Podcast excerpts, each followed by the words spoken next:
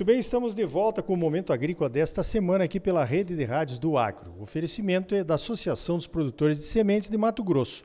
A Prosmate trabalha junto com seus associados para garantir a qualidade das sementes que os produtores exigem e merecem.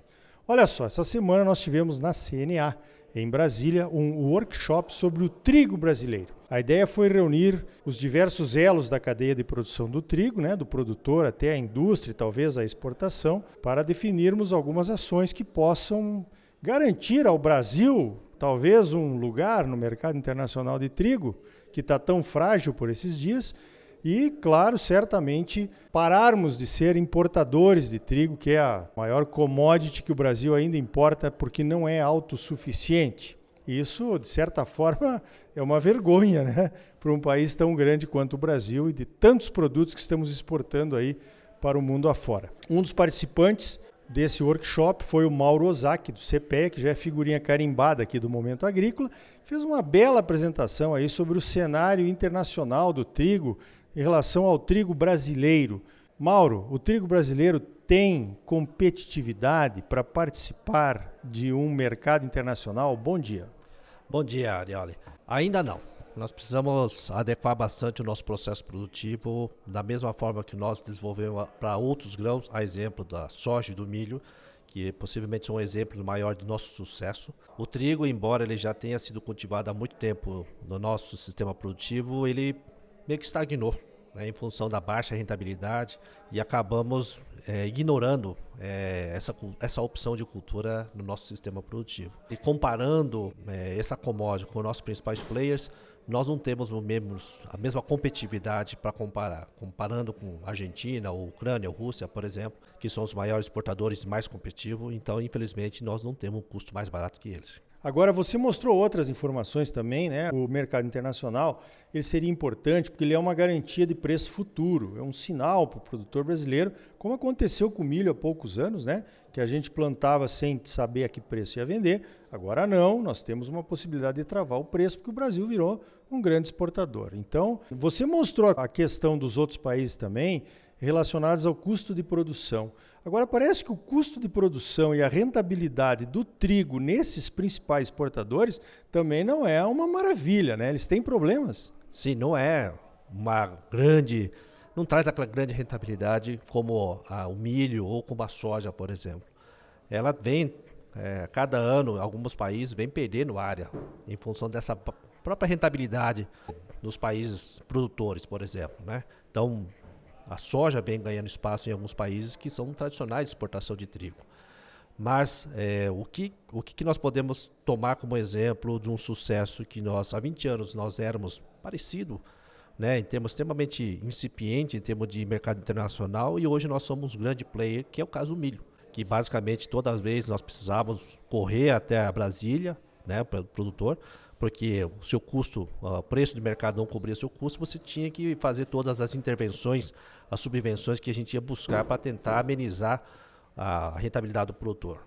A partir do momento que se organizou e começou a focar no mercado internacional, conseguimos que padronizar um produto tipo exportação e acessar mercado e conseguimos com isso antecipar sua venda, aproveitar a estrutura que a soja já oferecia e o milho tornou aí uma segunda opção para o sistema produtivo nosso que nós temos no Cerrado, por exemplo. Então isso trouxe para nós aquilo que nós não éramos um grande protagonista, hoje nós somos protagonista na exportação do milho, por exemplo. Eu creio que é uma linha de aprendizado que nós já temos, que nós podemos aprender, ver os sucessos e insucessos que nós tivemos com o milho, para tentar adaptar isso no caso do trigo. Bom, falamos do mercado externo. Agora você também apresentou dados do mercado interno, aquela parceria maravilhosa aí do CPEA com a CNA, naquele projeto chamado Campo Futuro, que visita as cidades produtoras de vários produtos agrícolas, entre eles o trigo, para definir um custo de produção. Fala um pouquinho sobre esse custo de produção do trigo aqui no Brasil. Ari, olha, esse daí, comparando 22 com 21, a gente vê um certo reflexo, né? Que nós Tivemos que comprar adubo com aquela alta dos preços em função da invasão da Rússia sobre o solo ucraniano, então nós tivemos um impacto muito grande com o custo dos fertilizantes. Né? Por exemplo, fertilizantes subiu aí quase 40% e o custo, de forma geral, aí ele chegou aí a 32%. É só que a receita bruta não acompanhou essa mesma magnitude de alta, né? mas ainda é positiva. Então, o saldo de 22, de forma geral, em relação ao 21, ainda ela não consegue trazer essa mesma margem. 21 foi muito positivo para o setor tritícola. E aí a gente vê na margem bruta né, que o produtor ele perdeu quase 55% de média de 22 em relação a 21. Então, é, em função da alta das, dos preços dos insumos e aí né, uma estabilização dos preços aí que diminuiu bastante a margem do produtor para a safra 22 em relação a 21. Agora olhando o custo de produção em si, nos diversos municípios onde vocês uh, estudaram e conversaram com produtores, quais são os maiores custos de produção da triticultura nacional, Mauro? Nós temos aí como peso sempre, como vários outros fertilizantes, é o que pesa bastante, tá? Depois nós temos, em função dos tratos que nós temos, o fungicida é um dos gargalos, além do inseticida. Né? Então, os defensivos, de forma geral, ele também pesa junto com a semente. É, eu acho que ponto bastante interessante que milho já caminhou e soja está caminhando e vai provavelmente consolidar é a questão de número de plantas por metros, né? que uh, hoje ainda nós estamos falando em quilos, no caso, para trigo, ainda nós não estamos tendo a mesma linguagem para o, para o setor tritícola, o que já é comum na soja e no milho. Então eu creio que o desenvolvimento de diversos parte dos processos produtivos no setor tritícola vai ter que começar a acelerar para tentar acompanhar o mesmo processo produtivo que nós temos aplicado na soja e no milho, para que realmente a gente mantenha o mesmo nível de competitividade. Beleza, esse é um caso, então, a questão da talvez da tecnologia de produção.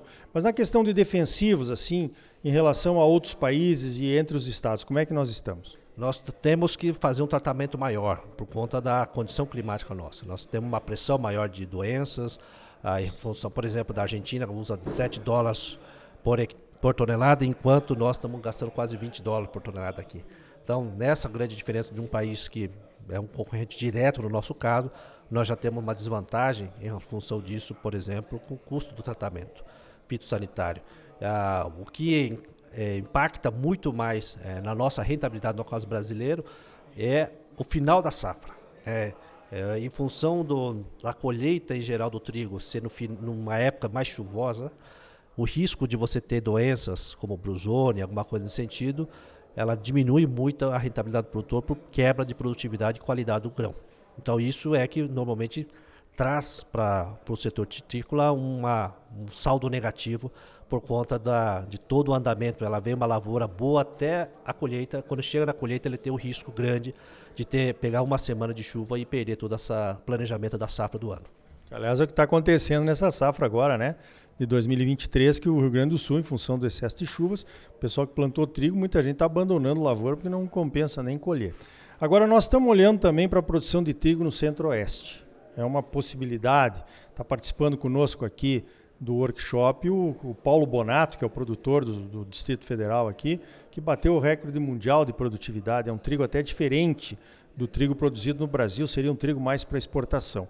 Se nós olharmos a cadeia do milho, no passado, foi mais ou menos o que aconteceu, né? Quando o milho veio para o Centro-Oeste, nós conseguimos exportar e chegar num novo patamar de rentabilidade para o produtor e, enfim, de vantagens para o Brasil. Olhando para o milho, nós estamos olhando para o trigo no futuro, nessa questão da produção aqui no Centro-Oeste. Qual é a tua opinião, Mauro? Eu creio que ainda temos bastante coisa para resolver. Eu creio que a produção de trigo do cerrado, em especial irrigado, nós vamos ter que competir com essas áreas, com os outros setores, em especial o HF é o que compete diretamente com esse setor. E normalmente o HF que compete essa área são um pouco mais rentáveis em relação ao trigo. Então esse é um dos gargalos. Outro gargalo muito importante é a questão da, a, do uso da água.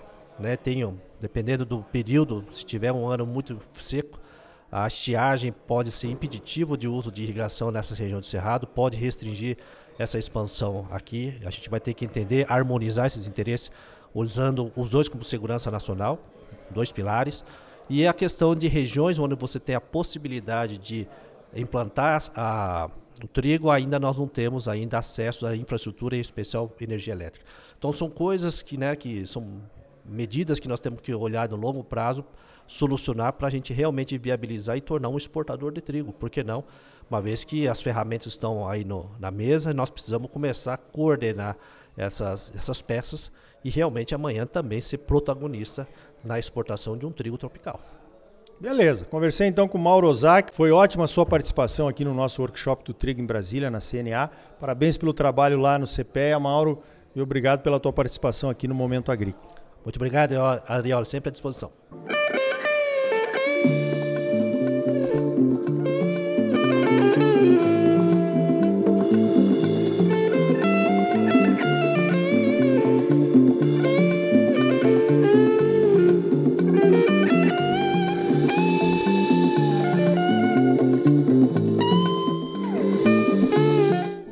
Então tá aí. Hoje não temos competitividade para vender o nosso trigo no mercado internacional, mas ela pode vir com ações coordenadas como as que discutimos no workshop do trigo na CNA nesta semana.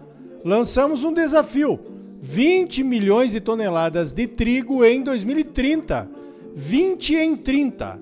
É disso que vamos falar no próximo bloco. Turn your back on me, baby. A Associação dos Produtores de Sementes de Mato Grosso, a Aprosmate, trabalha junto com seus associados para garantir a qualidade das sementes que os produtores exigem e merecem. Voltamos em seguida com mais momento agrícola para você. Fique aí com o Santana e o seu clássico Black Magic Woman.